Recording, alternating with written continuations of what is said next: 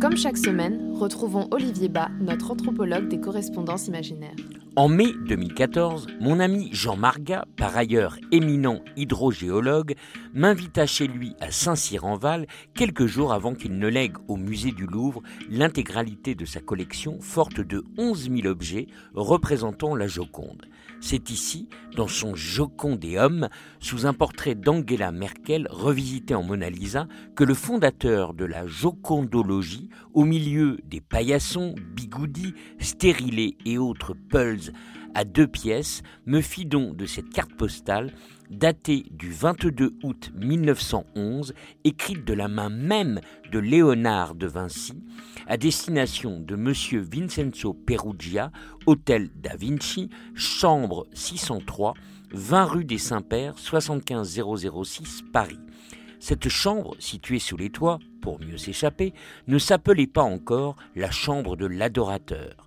Jean Marga, en me remettant ce document avec sa malice coutumière, me dit qu'il préférait me la confier, même si la Lisa Mona Fondation à Zurich lui en avait offert un joli pactole. C'est moi que je suis la Joconde, je suis connue par le monde. Au Louvre où la foule abonde, pour me voir, on fait la ronde. Et moi, faut que je me morfonde, la Joconde, la Joconde. Et moi, faut que je me morfonde, la Joconde, la Joconde. Recto. Cette vue du Clos Lucé, à côté d'Amboise en Indre-et-Loire, où décéda Léonard, prise des jardins en contrebas avec le verdou de la pelouse au premier plan, montre le château avec ses élégantes briques roses et ses fenêtres blanches en pierre de tuffeau. Sur ce cliché, nulle trace du souterrain qui le reliait au château d'Amboise qu'empruntait le roi François Ier pour rejoindre son ami italien. Are you? Are you real?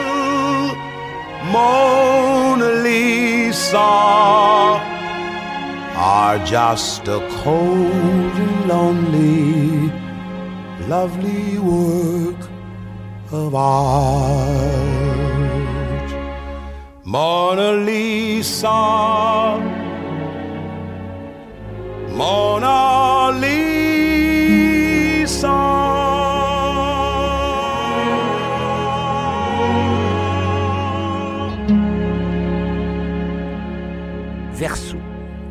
Mon cher compatriote, ne soyez pas étonné que je vous ai retrouvé aussi vite avant même que vous ne rejoigniez votre appartement de la rue de l'hôpital Saint-Louis. Comme vous le savez, j'aime inventer et j'ai ainsi dissimulé dans le bois de peuplier sur lequel j'ai peint ce tableau une puce qui me permet de vous localiser. J'ai bien compris que c'est votre amour pour l'Italie qui vous a poussé à le dérober hier, lundi, jour de fermeture du musée, vous, l'anonyme vitrier de la maison Gobier mais je peux vous assurer qu'il appartient bien à la France, puisque je l'ai vendu en 1518 à François Ier, qui fut mon mécène dans les dernières années de ma vie. Ainsi, comme vous semblez le penser, Napoléon Bonaparte n'y est pour rien. Cher Vincenzo, votre vol, j'en suis certain, va être un nouveau départ pour ce portrait à la technique dite du sfumato de 77 cm sur 53 qu'un logiciel de reconnaissance des émotions en 2005 a ainsi défini. 83% de bonheur, 9% de dédain, 6% de peur, 2% de colère et 1% de neutralité.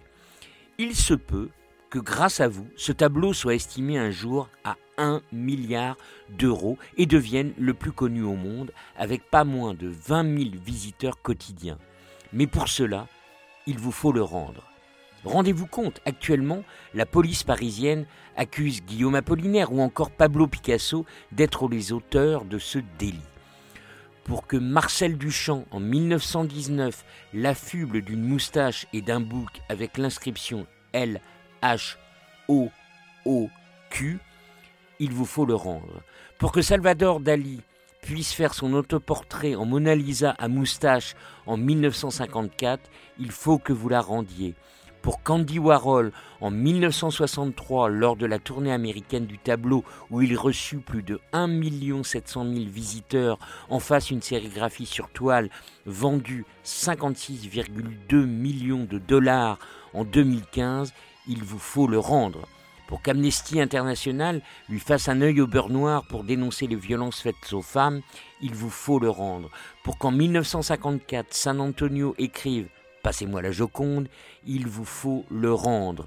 Pour que mon nom devienne un code vendu à 86 millions d'exemplaires par la plume de Dan Brown, il vous faut le rendre. Mon cher ami, si vous m'écoutez, nous nous arrangerons que je vous donne accès à la Joconde située au Prado, à Madrid, sauf si vous voulez celle de Genève, parmi les officiels. À moins que vous ne préfériez la Mona Vanna ou la Joconde nue exposée au musée Condé de Chantilly, tout près du parc Astérix et son attraction main basse sur la Joconde. Mon cher Vincenzo Perugia, si vous rendez la Joconde, moi, Leonardo di Ser Piero da Vinci, vous donne ma parole d'honneur que je vous dirai qui m'a servi de modèle.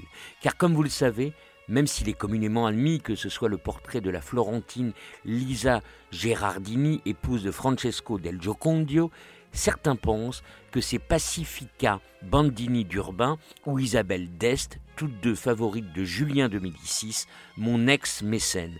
D'autres vont même jusqu'à penser qu'il s'agit d'un homme, en l'occurrence mon fidèle disciple Salaï. Si vous le rendez au Louvre, vous serez ainsi le seul à connaître mon secret. Grosse bise.